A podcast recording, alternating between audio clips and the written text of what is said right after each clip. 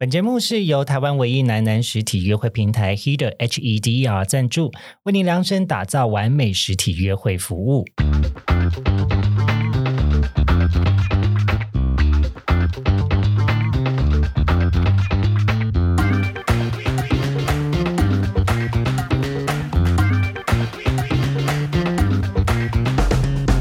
迎收听靠北交友，这是一个探讨现代交友各种都会传说的地方。我是 Danny，我是 Henry，我是冠霖。上个礼拜我们聊了关于现代交友更看重缘分，今天要探讨的交友都会传说是真的假的？童话里的爱情都是骗人的。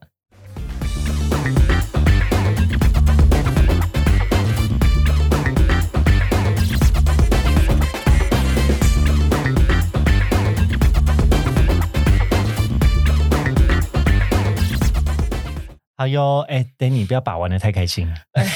真的出乎我意料之外的可爱。我们终于拿到这个震动温感香蕉的本体了。它好可爱哦！我从来没有看过这么疗愈的情趣用品。对，因为我们上个礼拜不是还聊说，哦，就是在那个 Bujimo 的网站上面，酷儿爽一波可以买，就是买商品嘛。结果这个香蕉厂商干爹们今天就寄来了，嗯，满满的焦味。你现在闻它吗？好了，不要对它做太多的行为，放到嘴巴里。我们这个香蕉还是要送人的，好吗？还是要送人的。哎，我真的觉得你收到不会失望，好可爱哦。对，而且它的名称叫交男友，哎，感觉跟我们的交友这件事情非常有。我们靠北交友上面不是也一堆香蕉吗？对，然后我跟你说，这个香蕉的好处呢，它就是一个男友屌。怎么说？大家觉得我男友有这么小啊。哦那你要再开比一下，大概多大吗？好在，重点呢，情趣用品不在大，OK，在于有没有碰到那个点，跟精巧的角度，因为它呢是一只上翘的香蕉，它的角度呢就是弯弯月光下的 感觉，你可以你这样子，王心凌会告你，它就是一个弯弯的月亮的一个形状，所以呢，它刚好可以滑进去，然后碰到你的点，然后再滑出来，哎，好像海盗船这样进啊，而且它有时段的震动的。我跟你说，如果你的男友的屌非常大，你也很适合买一根这个交男友，因为在事前你还是要先放松一下。哦，非常的实，不然你就会裂到不行，因为它会震动，所以先用按摩的方式帮你这样滋滋滋这样松开，但它连这个香蕉皮都还可以帮你把外面的那个菊花放稍微放松。你不要讲这么低调嘛！太陶醉在这个胶男友上了，然后就真男友都都那个用这个胶皮来帮你做 ringing 这样子，非常棒。你可以再搭配那个大麻润滑油，哦，那个很棒。哎，这个真的就是放在家里，你不会觉得尴尬。就是你朋友如果不小心看到你桌上出现这个，他不会觉得这是情趣对他可以直接拿来吃吧。不会了，它看起来不会像可以吃的啦，但就是一个蛮，我觉得蛮现代感，对啊，有设计感啊，文创感的，就放放在桌上，你你就觉得就是个装饰，而且触感还不错，不错，就是你手这样握着，你也觉得哦。好舒服哦！好啦，那呃，我们这个商品呢，我要再请这个 Danny 再帮我们讲一下，我们要上这个 Bujimo 的哪边可以看到它呢？哎，上我们的这个 Bujimo 的那个官网呢，他们会有一个专区叫做“酷儿爽一波”的这个特区，那里面的话，你就可以看到这个交男友。对这一只可爱的香蕉，还有小蓝蕉，有蓝色的，对对对对对呀！但我个人觉得黄色比较可爱。好啦，那我们的时间呢？就是但是它现在的活动已经开始了，所以从十月的十九号到十一月三十号，我们到布局摩酷尔爽一波的特区购买，然后凭我们这个 Heat Game Matching 的折扣码，呃，H E D R G A Y M A T C H I N G，也就是我们 I G 的账号，然后就会可以享有九折的优惠。那但是最爽的一件事情是。什么呢？高潮一波接一波，他除了爽第一波，还有第二波。我们可以到八球的酒吧这边呢，再次领取五十元的折扣哦！我的天啊，就是让你在喝的最酣呃，那叫什么耳热啊？你可以把香蕉一起带过去，但不要现场展演哦，这就变成行动艺术。我想说，哎，你怎么有尾巴？没有，那个是我的男友啊。是我的小蓝椒。好啦，就是这么挺同志的这个电商平台呢，大家也要挺他们一下哦。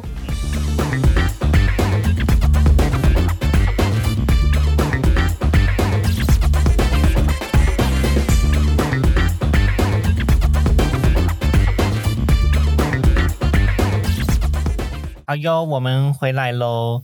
Hello，刚刚有聊到，就是为什么两个人会喜欢彼此，然后为什么要在一起嘛？就是在一起的点是什么？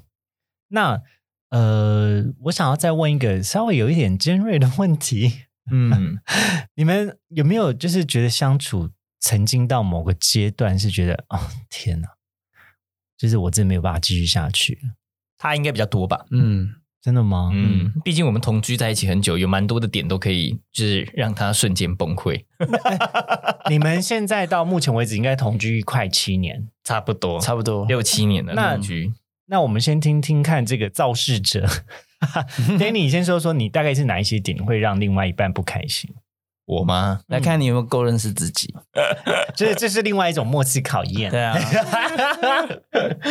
我就是生活比较不拘小节，嗯然后有一些东西呢，就是觉得还好啊，无所谓啊，随便啦。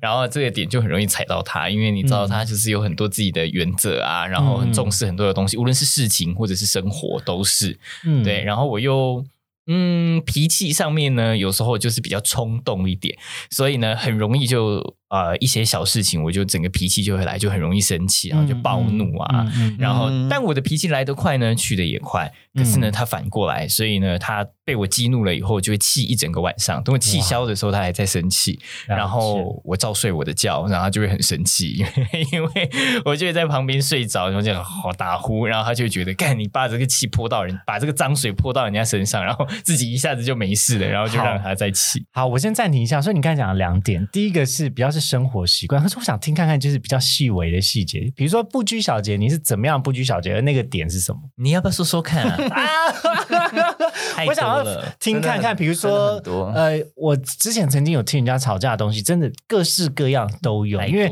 我们一天到晚听人在讲爱情中的事情。然后我听过觉得蛮有趣的是说，比如说呃，这个还蛮常有的、哦，蛮常有，就是出去外面穿的裤子不可以直接坐到床上，因为觉得脏脏的。对，然后还有的是，呃，脱掉的衣衣服跟袜子啊、裤子啊这种就乱丢，就是原地这个金蝉脱壳。还有最基本的、啊，没洗澡能不能上床？哦，嗯所以我刚才讲这些都有中吗？都是有啊，全部几乎都有啊，全哇哦部都有啊。对最基然后本的啦。呃，还有一个我猜看，嗯，洗完澡之后有没有把毛发去除掉？哦，嗯，这会不会太一点 detail？嗯嗯，也有。有一个是那个厕所的拖鞋跟室内的一般的拖鞋要分开啦要分分开开，这个是我们最哦一开始吵的，一开始吵的这个，因为我从小在我的原生家庭里面，嗯我们就没有在浴室拖，就是没擦乱走都无所谓。哦可是他很坚持，浴室就是浴室拖，室内就是室内拖，你一定要走进去换拖鞋，然后再走出来换拖鞋。哎，那可是冠霖的家里或是你长大的环境中，就是有很要求这样子的生活习惯吗？对，哦。其实这些好像都来自我妈妈哎，哇，对，例如说出去玩出去回来的裤子一定要换掉家里的裤子才能上床，嗯。然后厕所的拖拖鞋一定跟室内拖分开，嗯。对，这小时候也是被念念念念到长大，哇，That's interesting。对啊。然后长大以后换他再念另外一个人。，对，就是一个 复制的，可是，可是我要讲一个很有趣的东西，你不会觉得恋爱谈到后来，就突然觉得说，天哪，我真的超像我爸妈的。对，磨合到最后都是发现说，其实都是在自己的跟自己的原生家庭很像在冲撞，嗯或者是在调整节奏这样子、因为毕竟来自两个不同的原生家庭嘛，所以本来生活习惯都一定会差很多。嗯，然后就会有很多的冲突跟需要改变的地方。可是我们即便交往到现在七年八年，很多一样的问题还是一样存在啊。所以我觉得就是各自都要退让啦，就是不可能改变对方，我觉得很难。嗯嗯，嗯。哎、我觉得你讲到一个重点呢、其实，在感情中，你真的不要去想着要改掉另外一半，很，难，你必嗯。须要先有个预设，就是你先了解对方跟你是完全不一样的。对不不一样的个体那，在你做好这种安全底线之后，你就不会对于很多事情都崩溃你就会比较放过自己了，就想说你崩溃也没有用。对，可是可是我觉得你们超厉害的一个点，就是说你们的第一场就是跟男生谈的恋爱，哎，算是这么说吧算，几乎啦，就是第一任男友，嗯然后你们就可以度过这些关卡跟难关。因为其实像我自己在一开始谈恋爱的时候，我觉得我也很常崩溃啊，大崩溃，就是很多事情不如想象。因为我本人就是有一点完美主义，然后那个时候又因为念心理系的关系，就是比较比较那叫什么反叛吗？比较批判一点，对很多事情就会比较批判一点。所以常常很多时候我觉得崩溃，就比如说表现出来很很不尊重女生、很不女权这种，我觉得心中就崩溃，然后就放弃掉这样的机会。这种的，如果是遇到也真的不行哎、哦，真的吗？所以刚刚才会想，才会说我们价值观什么，其实基本上那个嗯，那个 feel、那个 sense 都是一样的。我觉得就是嗯大方向上面，你的价值观跟你所信信仰的东西，我不是说宗教啦，就是你信、嗯信仰的一些信念的东西是要一样的，剩下的东西我觉得都不重要。OK，嗯，那你的价值观有哪哪一些？因我为因为其实整体上价值观的包含的面上蛮多。很多啊，包含金钱的价金对金钱的观念，我觉得我们两个也蛮像的。嗯然后呃，在对家人啊，对很多的事情啊，包含政治立场啊，这一些就是大方向或者一些社会议题的看法。啊，对对对对对对，对，我们都蛮常讨论一些，比如说嗯新闻的议题啊、时事啊什么的，哦但其实也常常会有不同的地方。但、嗯但其实就是在彼此讨论的时候有不一样的想法，其实也是对彼此一个那种蛮新鲜的感觉啦。对，你会听到说跟你其实不太一样，但是你们又可以讨论出一个好像有个结论，或者是两个共同的一个那种感感想吧。嗯。哦。对，那其实也蛮蛮蛮常发生在我们彼此彼此的生活上，嗯。比如说在讨论一件事情的时候，对，了解，哎，那哦那我问个有趣的问题哦，比如说你们吵完架之后，因为刚才有有听到说两个人吵架生气的模式不太一样，不太一样有没有什么就是功课？我们先来一个对大家比较帮助，比如说功课处女座、功课母羊座吵架后安抚和好的小秘诀。我跟你说，安抚处女座呢，他们就是会生气气很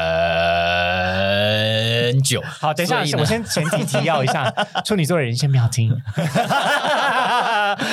所以呢，你就因为对我来讲呢，我觉得他很好搞定哦，因为呢，我觉得他就是个吃软不吃硬的人。其实我觉得人都是这样，跟星座无关。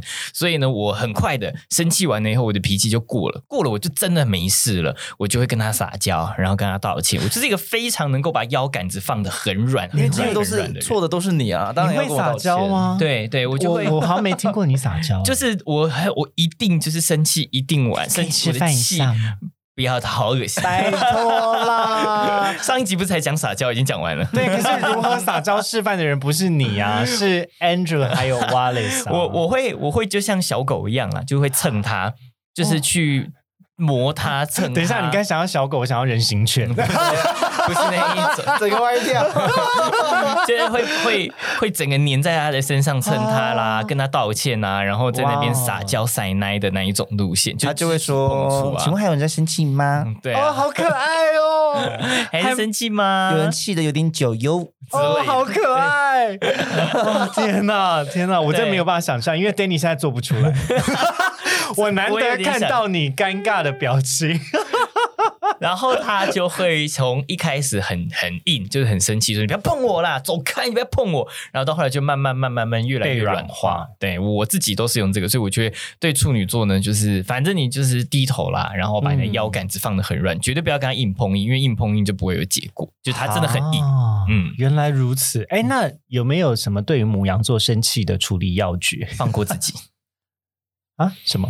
你刚才是 自己在对自己说话吗？他呀，他最常讲他。对母羊座就是冷处理他，哦，真的吗？冷处理他，因为他会想要跟你，他会想的那一股要跟你吵火想要来冲到你身上，你有时候就真的泼他冷水或什么，不要理他。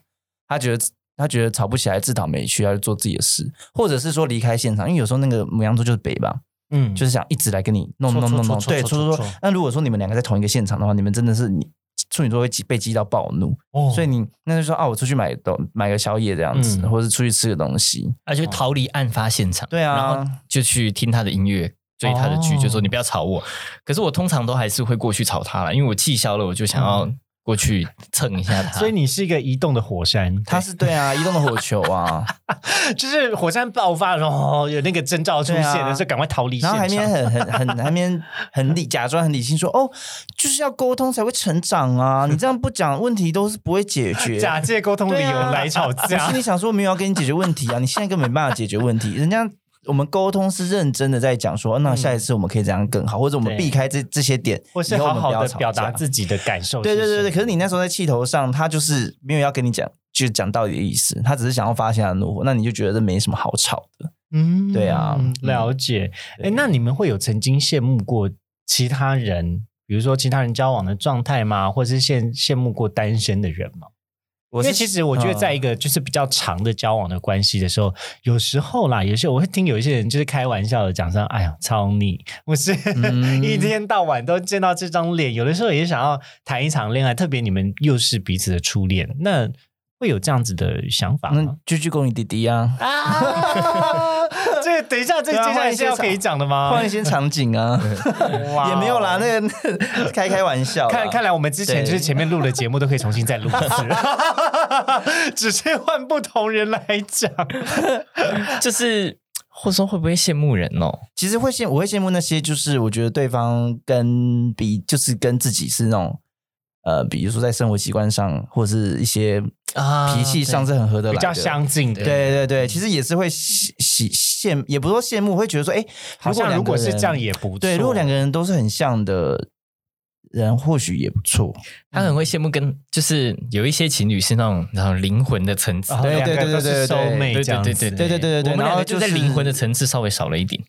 对啊，因为我我没有办法这比较，对我没有我比较羡慕的部分。对我我没有办法对 get 到他一些因为以比较深层前的部，分。因为其实这也是我的感情观有一些变化啦。以前我有一些想法是说，哎，我觉得如果是要找一个可以跟自己长期稳定交往的人啊，好像一定要在内心深层对要一要模模一模样样。就比如说，我一定要是很喜欢对，要很喜欢看一一起看就哪一种类型的电影，然后可以一起嗯聊一些比较是自己喜欢的东西啊，音乐啊，或是看了什么小说啊等等的。可是殊不知对方都不看。我这些都没办法跟他聊。我完全懂了，因为我以前也是那种交往，我会觉得说这个人要内心有那种，就是不要浪费生命的每一刻每一秒，对就是类似就是追求自我成长啊，对对对要对对对有要有 或者是说你的一点点小，我以前就是很很理想化，你知道吗？很理想化，觉得说哦对对，我一些些小小表现，或者我不用讲，他应该可以 get 到。我会很预期，会很期期望说，他可以因因为我一个眼神，或是我一个小动作，他可以接手。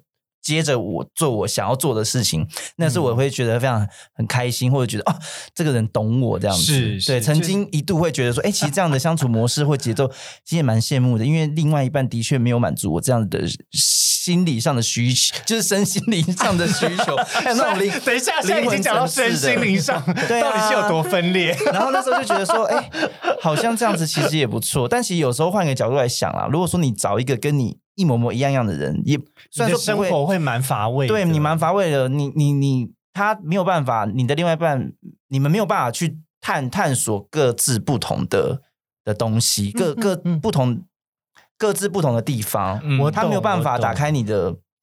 是，就是如果这样会相对来讲会有点局限啊，所以我发现我说，哎，其实交往到后面来，发现反而这样子，有时候那种出其不意的变化，或者这种那种生活上的一些小摩擦擦撞，其其实到最后会觉得，哎，事后想一想也是蛮有趣的啦。嗯，我觉得稳定交往就是要不断的在不同的时期去制造火花。如果你们两个人很像，你们就可能真的就会到后面真的很平淡，没有什么火花。可是我们两个一直都很不一样，所以我们在不同的时期都会有不同的火花，无论这个火花是好的或是不好的，嗯但你就是会一直不断有新的惊奇，或是有新的就是东西出现，新的惊奇是对像是新的更年惊奇啊期之类的，就是哎，原来他原来同一件事情或同一个地方，他可以这样玩，他可以这样想。哦但我觉得这其实也有个关键哦，就是说有时候我们会很孤芳自赏、嗯自赏，或者是说觉得自己的东自己喜就欢自己事情才是的世界，对，才是最好的。但其实嗯我觉得，如果在这个前提上是要保双方要有保持一个开放态，就是你愿意去尝试他喜欢的东西，嗯或者说你愿意去听他觉得跟你不同的想法，或者是不同的 那种思考点在哪，你不会觉得。去，比如说反驳他，或者是觉得这样不好，呀或者说我一定要照我的方式，因为其实这样就没有办法在两个人两个人在比如说相处上啊，其实就会更多的摩擦。嗯嗯，对啊所以刚刚冠霖讲的一件事情就是 flexibility，就是你的弹性，对你你自己要保持接受的空间，嗯其实是非常重要的。呃，因为比如说我们再换另外一个例子来举例哦，就是说，假设你今天是一个非常坚守个人界限，可是你可能自己没有意识到这件事情，因为就是在我们在就是回回复一下，就是刚刚一开始前前面讲的，有一些生活的习惯啊，有一些态度的想法，肯定从你自己的家庭的原生家庭带来的一些想法，然后在你还没有开始跟人交往之前，你就会带着这些想法，然后开始在跟别人进行碰撞，然后可是你又是一个非常坚守底线，你就说不行，我就是要找到那个完全跟我 match 的人。那这时候你就会碰壁，然后你就觉得说、哦天哪，好挫折，因为你才发现这个世界上面长成的人真的是各式各样、百百种都有。没错，但这个弹性才是让你们可以持续保持火花一件很重要的事情。嗯，没错。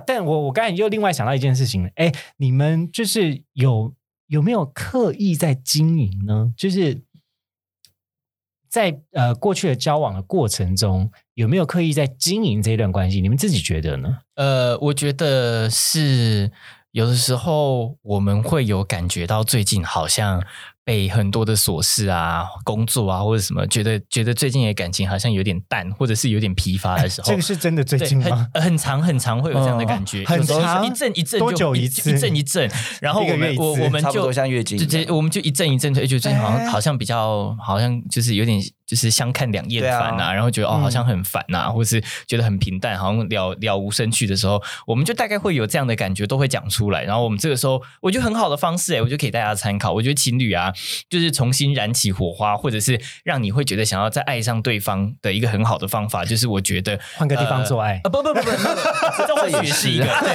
但我觉得就是去约会。呃，哦我我觉得约会的方式有很多种，就是不是说真的一定是说啊我们要做什么，我们会比如说休假日的时候没事就骑着摩托车，然后就到处跑去兜风，然后去一个以前去过的地方或没去过的地方都无所谓，或者两个人就呃去逛夜市，去、嗯去去逛超市，嗯就这两个人去做一件事情，就是去约会，甚至去出去玩、去旅游。我觉得这个都会让感情会变得比较好。我觉得每次去约会，我都会。心情很好，然后就突然回来以后就觉得，哎，好像可以再继续爱他了，就催眠自己啊，就觉得说好像是吧？你不觉得？两个人交往还是不算太坏啊。等一下，这边另外一个观点好像是催眠自己，对啊，就催眠自己啊，不是约会告诉自己说，还爱着对方，还可以再撑个几下。对啊，不是吧？笑死了。那有时候换个场景也是蛮重要的，因为如果是你都在窝在那个家里，你还是有时候会很流于在一些很很在就很琐碎，对然后很纠结你没有办法在跳落那个情节。对对对对对。出去约会，对。那约会也不用，你就制造一点小小的仪式感吧。嗯就比如说回到说，哎，回到说第一次约会的地方，或者是比如说，有时候如果你真的出不了门，就那不然就是在家看一看一部，比如说一开始我们看的一起看过的电影，嗯。或什么一起笑制造一个仪式感。对对对对，或者是说，对，就是制造一个仪式感啦。嗯嗯。对啊，呃，那我我提一个有趣的东西啊，因为其实我最近去约会的时候，这个点子是我提的。好，对不起，我要放闪一下，大家就如果不想听的话，可以快转。这样幸福。反正，反正我最近去约会的时候呢，就是我们原本就是因为我们两个都很爱运动，所以 我们很长时间相处的时候，有一些时间我们就是一起去健身。那可是除了健身之外，我就突然有一天就很想赖皮，就是说，好，我们今天可以不要去健身吗？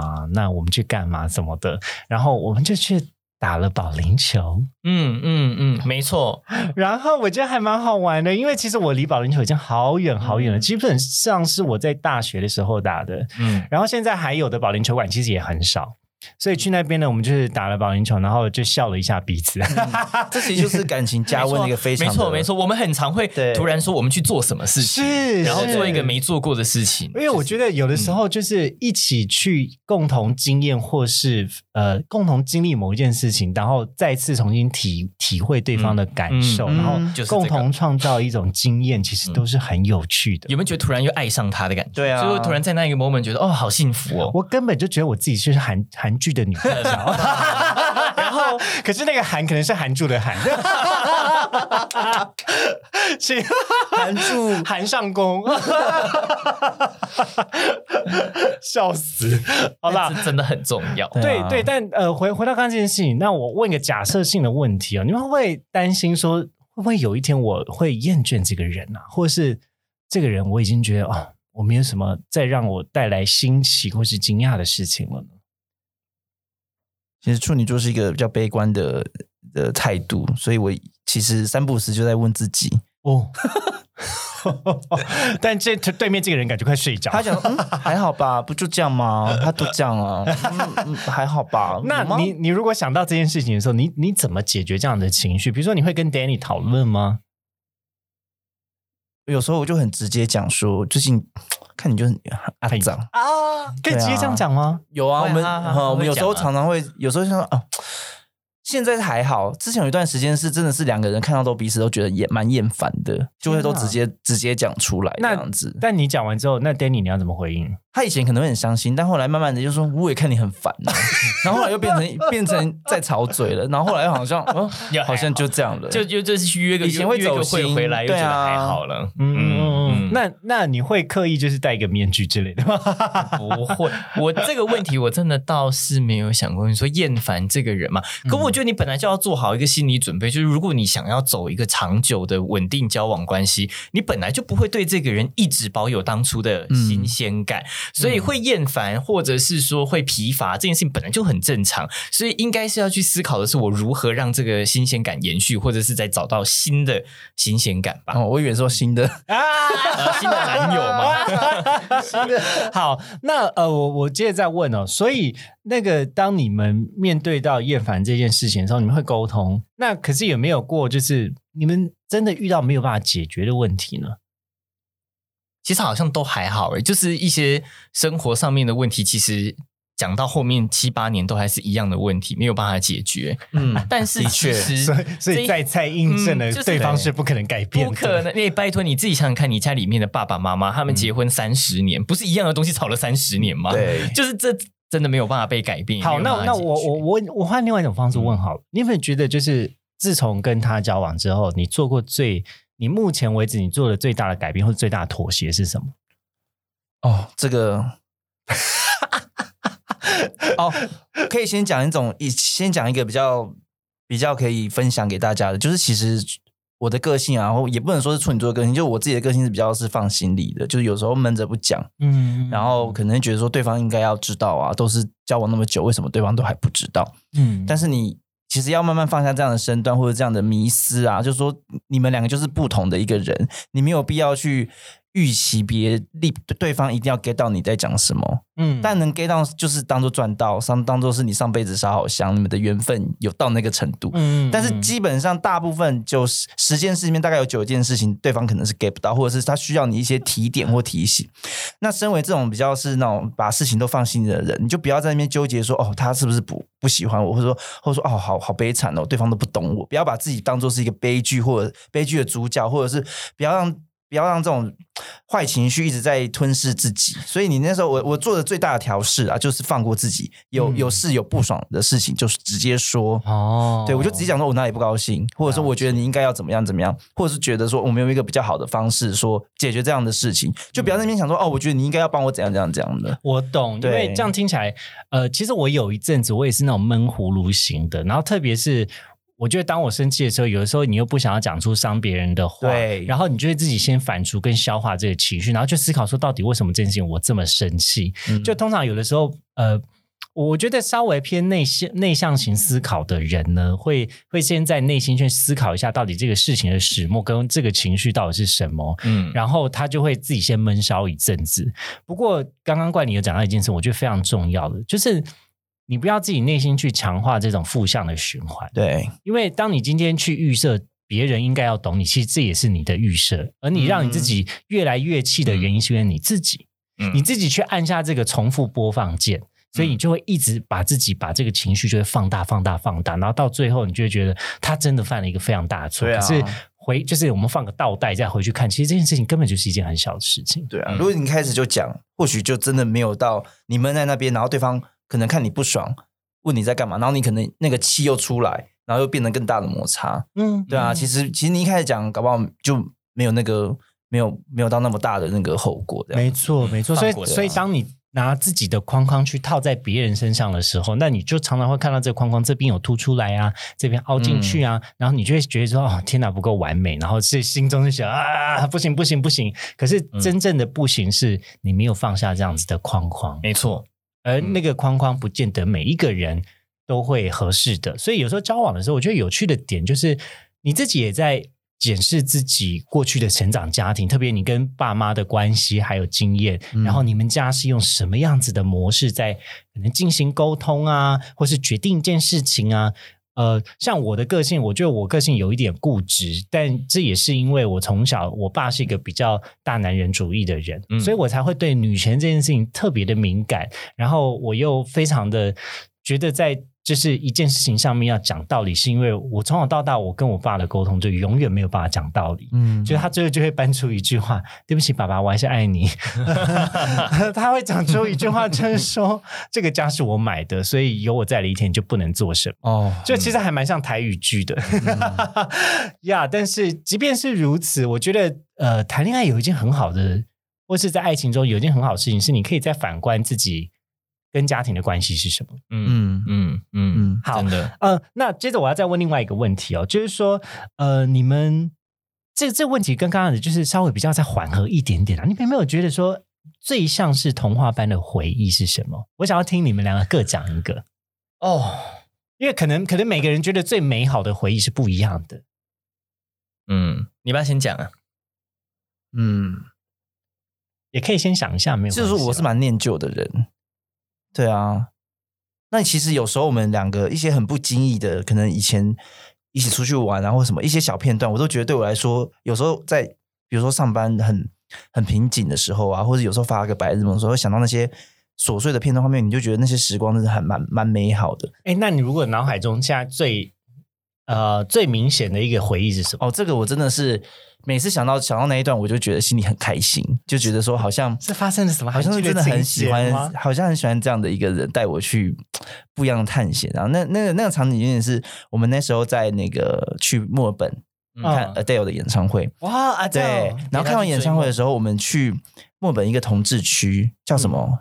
呃，不知道，就是墨尔本的同志区就对了。对，他在晚上我们在那个晚上的那个街道。边探险，因为其实两个人搭公车，其实都不知道不知道要到哪里。然后那个，因为那那边同同志区不像不像说，哎，这边很灯红酒绿或什么，他们就是它是很分散，很很分散，然后暗暗的，然后可能是你在打开门进去才会看到比较对比较它是比较郊区的一个地方，就是隐隐于市的概念。对，但我的那个童话般的感觉不是说不是那个打开之后进去的，是是那种两个人在一个位置的路上走，但是你会觉得说，哎。你很安心，你们是在共同经历一个冒险，嗯，未知，但是你不会怕，因为你就觉得身边有他在，你就觉得好像。也不会怎么样，觉得反正是很新鲜的事情哦，所以是对王子跟王子开启了这个冒险的另一趟旅程。对对对，有点像是这样子，没错。我觉得，我觉得出去玩的回忆对我来讲都很像童话一般，就是都很很棒，就是可以牵着他的手啊，然后到处四处的去探险，到处去玩。对，但对我来讲，我觉得如果硬要讲说一个最童话，或是最让我觉得很。很梦幻的回忆吗？我觉得，嗯，想想看啊，我觉得最接近童话的回忆。好像没有真的让人家觉得很童话、很童话的东西耶，真的还好。真的吗？可是我觉得，因为冠霖本身就是一个还蛮浪漫的人，所以可能就是你一直是很浪漫、很浪漫的过，但是你不知道这件事情很浪漫。对啊，他对，真的 Henry 完全懂我哎，因为很多事情对我来讲都像童话般浪漫。回回头回去想，哎，拜托你上次在游轮上面，你随便讲个故事，我都觉得天啊，这个人太浪漫了吧？那个时候他讲，你知道他讲什么？他讲说你如何从你的学校，而且辅仁大学跟正大就。这么远，然后下雨天你还送什么东西？好，你来说一次。哦，他那个时候在追我，啊，这应该也算是很童话的回忆啦。他那时候为了要追我，这好像偶像剧哦。你知道那个是在那一年是冬天，天气很冷，然后还飘着细寒流，寒流非常冷，十几度。然后因为他那个时候不知道为什么就知道我很喜欢吃芋头，然后他刚好回宜兰老家，就买了那个芋头很有名的那个奶冻卷回来。然后呢，他就要给我一个惊喜，他要从福大寒流细雨绵绵，然后就骑着摩托。车哦，骑机车从新庄一路骑到台北市文山区，然后就骑到宿舍，然后就就停那个宿舍那个摩托车就就停在那个宿舍的门口，然后就打电话就叫我下来。我想说干嘛突然叫我下来，然后就把我扣到宿舍的门外面，然后他就很潇洒的就给我那一袋那个奶冻卷，直接伸出来给我奶冻卷。然后完了以后，我还想说，那你要不要回，就是来宿舍坐一下，或者是晚上就睡个觉，不要回去的很冷。他非常的潇洒跟我讲说，没关系。我就是来送你这个礼物。”然后呢，他就 安全帽戴着，然后继续又骑着他的摩托车，冒着这个寒风细雨，然后再骑回新庄。然后回去的时候，我就把这个奶冻卷拿开来，里面还有一张小小的卡片。他自己手写的小卡片，然后内容是什么我已经不太记得了，但就是这种小小的浪漫，让我觉得哦天呐，粉红泡泡爆炸，这根本 就是我的少女时代的翻版，对，就是我的少女时代，就是很童话，然后就哦，粉红我脑海中已经出现小幸运的歌声了，哦天呐，那个摩托车骑的时候就觉得哦，田馥甄的歌声就来了，那你要顺便唱一下吗？不要唱，不要唱，就开始与你相遇，你唱这个这个童。话都破。等一下，芋泥香芋怎么听起来有芋泥的感觉？芋泥香芋，好幸运。其实那时候，那时候我在送完回家的时候，就是你知道，一副就是胸有成竹这样子，就就啊中了啦，中了。这个再不中，天哪！我觉得这招真的很厉害耶。现在你真的觉得很心疼，因为寒流哎，超级。我天跟跟你讲，那个福大超级无敌霹雳远，因为我以前骑回板桥家。天哪！我以前就念福大，我觉得福大到任何一个地方都是超级不方便，因为那个时候还没有捷运。对啊，所以前后呢都是交通黑暗期。然后从台北就从新庄到台北呢，我们每次都要塞车，或者是我们要在板桥那边新浦那边转车才有办法到台北，然后至少就要一个半小时，嗯，很远。而且正大也是个偏僻的地方，又在山区，对，就是你过了动物园，之后一直往下走，一直往下走，然后想说天哪，都已经到动物园，居然还没有到，没错。所以那时候我真的觉得很感动，真的硬要讲起来，真的他真的是我非常梦幻的回忆，就像是那个。少女时代的那个电影的那种回忆的感觉，但交往在一起七年以后啊，现在连要跟他讲说，哎，可不可以来车站载我回家？他都会说你自己坐车回来。屁嘞！我明明就有听过说下班的时候他要来载你，那也只是顺路。不会啊，我觉得就是还是有接送情这件事情。对啊，还是有的好吗？就不会这么偶尔给你点惊喜啊。对啊，对啊。就是我觉得整体上面，我我从旁旁人的角度看，其实我还是非常羡慕你们。有吗？有啊，为什么不？我们很吵闹哎，可是我觉得这就是你们相处的方式啊。因为我我相信，如果你从这个上集一直听到就是下集的现在的话，听起来呢，你就会听听得出来，就是他们两个人在互动跟对话的时候，有他们一定的频率，虽然有不一样的地方，可他也找到彼此共处的方式。嗯，而我觉得这件事情才是真正让大家在情感中怎么去维持的。可是这个这个方式绝对。就是它有很多种不同的组合，对，但你不要去限制你自己可能发展出来的组合跟模式。这就很多时候，我觉得在感情中有很大一部分是恐惧啦。我自己回顾起来，我觉得要开启一段关系，我要先放下我的恐惧，然后去愿意相信一个人，然后开始去跟他揭露我心中最黑暗的秘密。然后，但这件事情在 Danny 的身上，他是非常的顺遂，因为。就像刚刚那什么整形啊，然后在他面前拉屎啊，就是这一切事情，他完全就是不拘小节的可以做。那可是另外一部分怪你是，他心中有很多细腻的想法，可是如果他没有放下这种恐惧，如果他没有试着讲出来，事实上就没有办法看到两位现在还在一起交往了。嗯嗯，对啊，所以我们先跨出了恐惧的那一步，然后再开始了解彼此是非常不一样的，然后不会去评价或是过度的批判或是攻击这个人。也不会觉得这是对方要负责的，反正这就是就是不一样嘛。嗯嗯嗯，然后就是在天平的两端找到那个平衡。呀呀，所以其实我觉得可以完全可以理解为什么你们现在可以继续交往。啊，就是听你们讲这些故事的时候。你们有，即便是问彼此不同点的时候，第一个讲出来就是个性，完全啊！我现在想起来是觉得这个史上最棒的默契大考验。我也是没有料，我也是没有料到个性可以这么南辕北辙，差很多。个性、兴趣、做事情的方式啊，就全部都是完全好。那我要分享另外一个跟一个个性很相同的人交往是什么样的经验？呃，我曾经有跟我个性很不同、有很相同的人交往过。那我的上一任呢，他跟我比起来，因为我们两个刚好都是巨蟹座，那可是个性上不完全一样，所以其实也也不要太相信星座，因为你就觉得说，哦，我真的是太了解巨蟹座了，所以巨蟹座逃不出我的手掌心。没有，其实我后来发现，呃，我们很相近的一件事情是在在想法的表达上面会比较委婉。所以我们都会一直彼此试探，彼此试探，然后你就发现彼此试探这样子真的不是一个前进的方式。就是我先退三步，他也退三步，然后就发现我要跟他沟通一件事情实在太困难了。所以当我一发现这样的现象的时候，我就立刻转换我的策略，就开始说他如果退三步，我就要前进五步，就开始去问他说：“哎，到底在干嘛？就是你现在怎么样嘛？怎么样嘛？”可是呃，这样的方式也失败，所以后来我又再往后退，就是。就是各种方式我都试过，但是跳恰恰吗？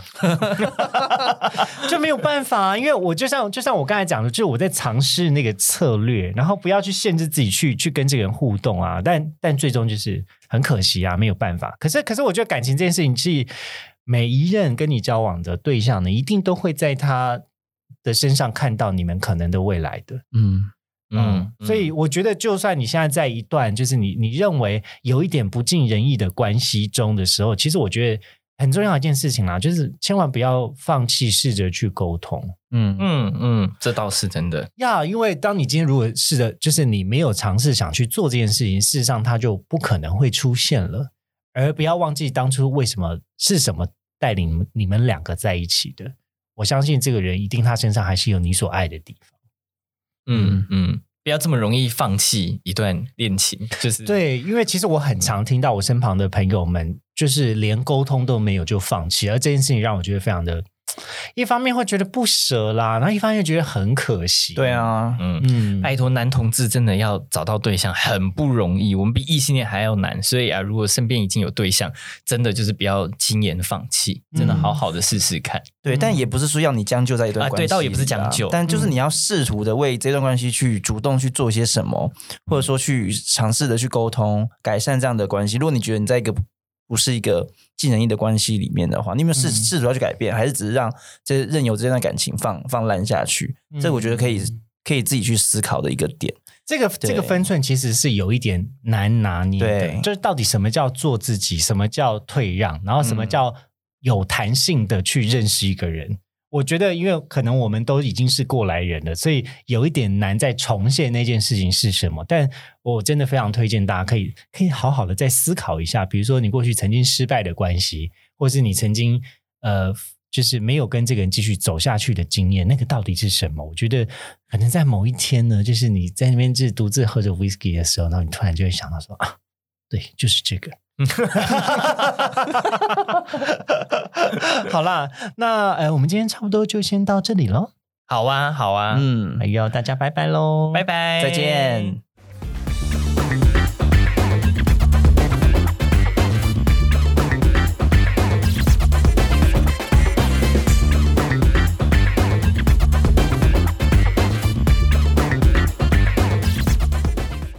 感谢收听今天的靠肥郊游，也欢迎追踪我们的 IG 或是分享给你的朋友，会放在文章列表给大家连结哦。喜欢我们的节目，别忘记给五星评价或是分享给你深藏的朋友，都是支持我们的动力哦。我是 Danny，我是 Henry，我是冠霖，我们下次见。